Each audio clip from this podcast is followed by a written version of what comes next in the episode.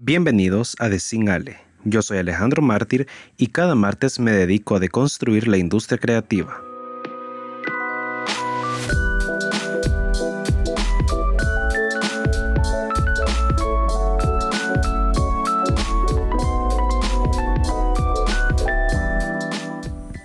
Estamos de regreso en este irregular programa.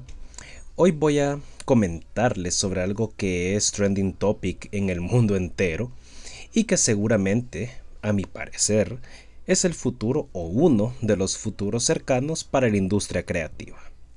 A estas alturas del partido, todos hemos por lo menos escuchado algo relacionado al Bitcoin y pues cualquier otra cripto como Ethereum.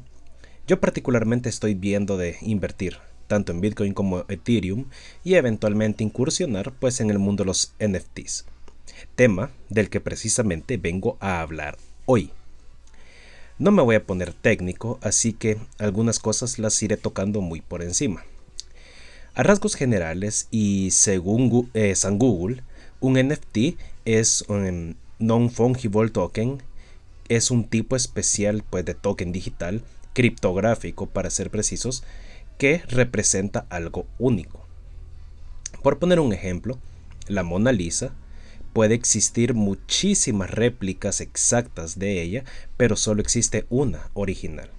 Pues algo así es como funcionan los NFTs, pero en el mundo digital y con criptos. Pues bien, gracias a la pandemia, y al aumento en la popularidad de las criptos, muchos artistas creativos y gente pues no tan creativa empezaron a firmar sus creaciones digitales, se firman utilizando una, una clave pública y poniéndolas a la venta en plataformas como OpenSea, pues que funcionan sobre el protocolo de Ethereum. La verdad es algo fascinante. O sea, como un asset digital e intangible puede venderse por varios miles de dólares, por ridículo que parezca. Aunque ojo, que tampoco es que solo por subir nuestro arte se va, se va a vender solito, o sea, no. Entonces, luego de esta breve puesta en situación, ¿qué tiene que ver esto pues con Adobe y el futuro cercano de la industria creativa? Pues es sencillo. Cada día somos más los entusiastas en este mundillo de los NFTs y es algo que Scott Belsky, el director de producto de Adobe, sabe.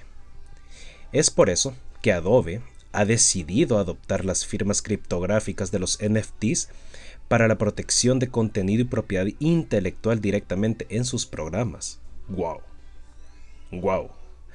De momento, Solo anunciaron de que Photoshop será compatible con algunas wallets, supongo que pues las compatibles con Ethereum, para poder firmar directamente en Photoshop eh, dichas creaciones.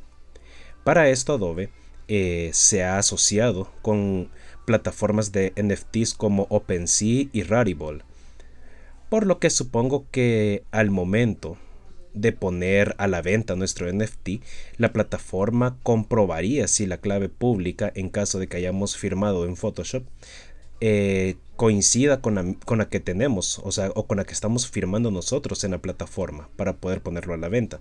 Sería como una doble validación, digamos. De momento no han dicho realmente cómo, cómo, cómo funcionará o con qué wallets será compatibles, o si será solo con Ethereum, tampoco cómo harán con los que no tengamos las últimas versiones o simplemente no firmemos dentro de Photoshop, sino que directamente en nuestra plataforma de NFTs favorita.